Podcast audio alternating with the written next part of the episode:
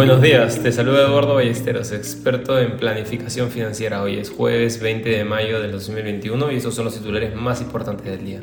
En el plano local, por tercer día consecutivo, la bolsa cerró a la baja, siendo el sector minería el más afectado, retrocediendo un 5.79%. Esto debido a la fuerte presión a la baja de los metales. Por su parte, el cobre ya ha retrocedido casi un 7% desde su máximo de 4.88 dólares hasta los 4.54. Recordemos que nuestra divisa, el sol, tiene una fuerte correlación con el metal rojo.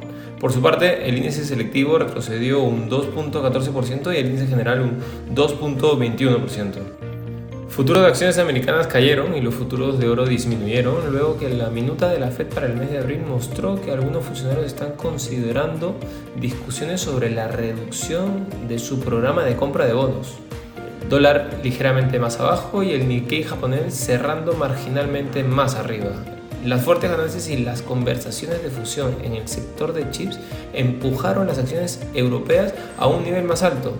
Precios del petróleo cayeron por preocupaciones de exceso de oferta después de que los diplomáticos dijeran que se avanzó hacia un acuerdo para levantar las sanciones a Irán. Por otro lado, damos un salto a la industria automotriz, ya que Ford presentó su nuevo F-150 modelo Lightning, un vehículo totalmente eléctrico, en un evento luego de dar un paseo en el mismo al presidente Joe Biden.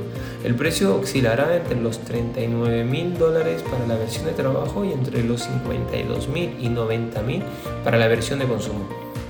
También cuenta con beneficios fiscales gracias a las políticas que está impulsando el gobierno de Estados Unidos hacia un parque automotriz principalmente eléctrico. Como dato, el F50 Lightning puede alcanzar los 100 km por hora en solo 4,5 segundos y tiene una autonomía de 480 km por carga de batería. Sin duda, un gran escenario para Ford, que planea incrementar su producción gracias a los incentivos a toda la industria automotriz. No queremos irnos sin mencionar que WaveGrid, con sede en California, ha recibido un financiamiento por 15 millones de dólares. Dentro de los inversionistas se encuentra Breakthrough Energy Venture, un fondo de tecnología climática dirigido por Bill Gates y Quantum Management.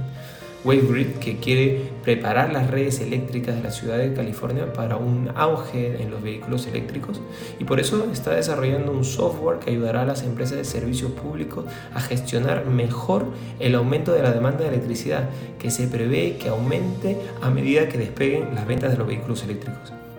Inversión salida llega gracias a Golden Prime, expertos en Wealth Management. Este es un espacio producido por Mindtech. Les deseamos un feliz jueves.